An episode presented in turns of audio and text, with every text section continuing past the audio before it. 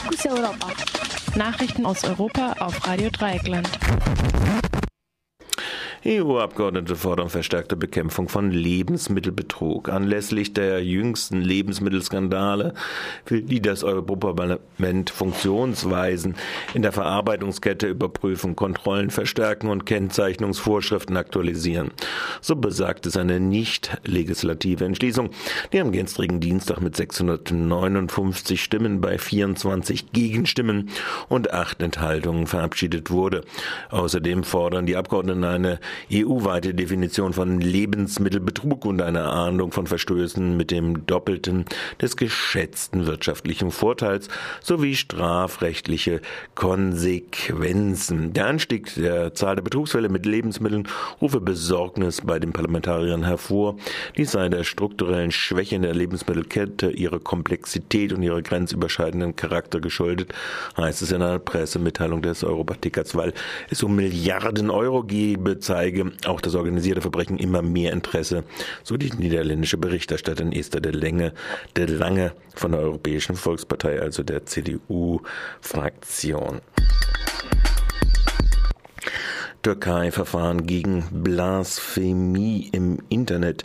Im neuen Justizpalast von Istanbul mussten sich gestern der Leiter der Internetseite Saures Wortbuch sowie 39 Autorinnen und Autoren wegen ihrer Erläuterung zu religiösen Begriffen wie Allah, Prophet, Paradies, Hölle, Koran und Bibel verantworten. Den 40 Angeklagten drohen Haftstrafen zwischen 9 und 18 Monaten wegen der Verletzung religiöser Gefühle.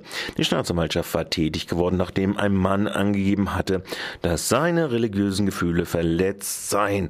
Er gab an, manche stressige Stunden am Internet verbracht zu haben, zu müssen. Er habe bereits den türkischen Musiker Fasil Say wegen Blasphemie angezeigt, worauf dieser in einem international beachteten Verfahren zu einer Bewährungsstrafe von zehn Monaten Gefängnis verurteilt wurde. Nun ist offenbar das saure Wörterbuch dran. Das saure Wörterbuch besteht seit 1999 und ist eine interessante und verlässliche Alternative zur oft gehend langweiligen türkischen Wikipedia, aber eben nicht ganz frei von persönlichen Kommentaren. EU plant Richtlinien für umstrittene Bohrungen im Schiefergestein. Ein entsprechender Antrag soll Öl- und Gasfördertechnologien vereinfachen. Das ausschlaggebende Argument ist hier wohl wieder einmal der Wirtschaftsriese USA, der wichtigste Handelspartner der Europäischen Union, hätte mit Schiefergas einen Schritt weiter in Richtung Energieunabhängigkeit getan.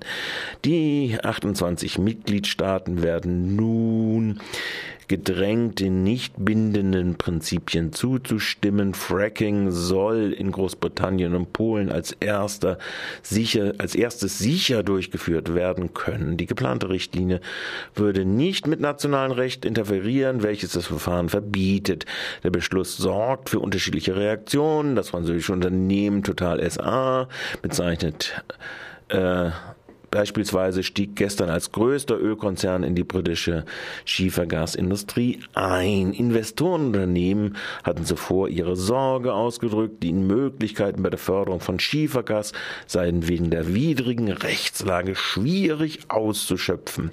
Am 22. Januar soll die Kommission über einen Antrag abstimmen, der ein Teil des Paketes über künftige Energie- und Klimapolitik sein wird. Die EU steht nun vor dem Dilemma, das Klimaschutz schützen zu wollen und gleichzeitig wettbewerbsfähig zu bleiben.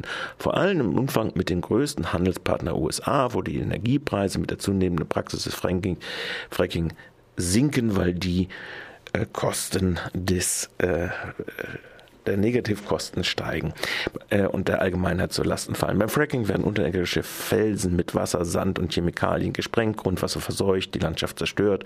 Umweltorganisationen sehen in dem Antrag eine Niederlage.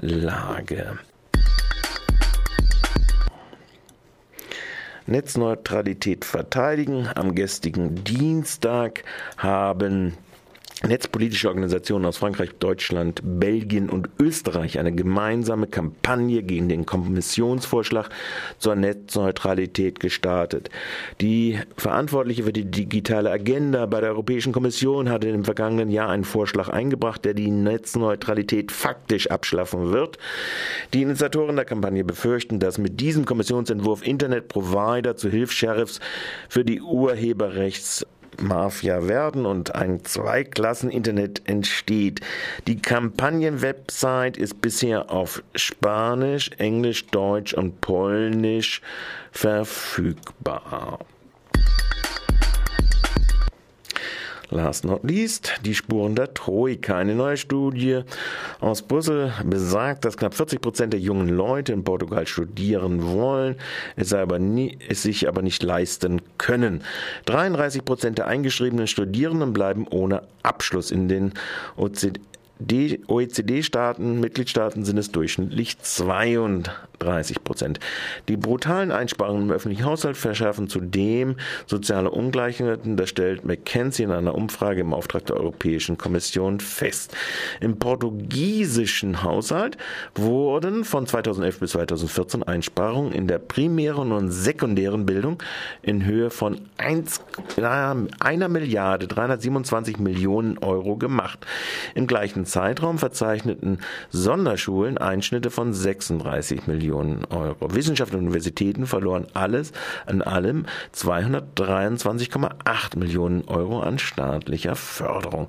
Circa die Hälfte des fehlenden Geldes in der höheren Bildung wird heute von den Familien selbst aufgebracht. Die Kosten eines Studiums verfünffachten sich im letzten Jahrzehnts. Und das waren sie, die Fokus Europa Nachrichten heute von Dienstag, den 15.01.09 Uhr und 30.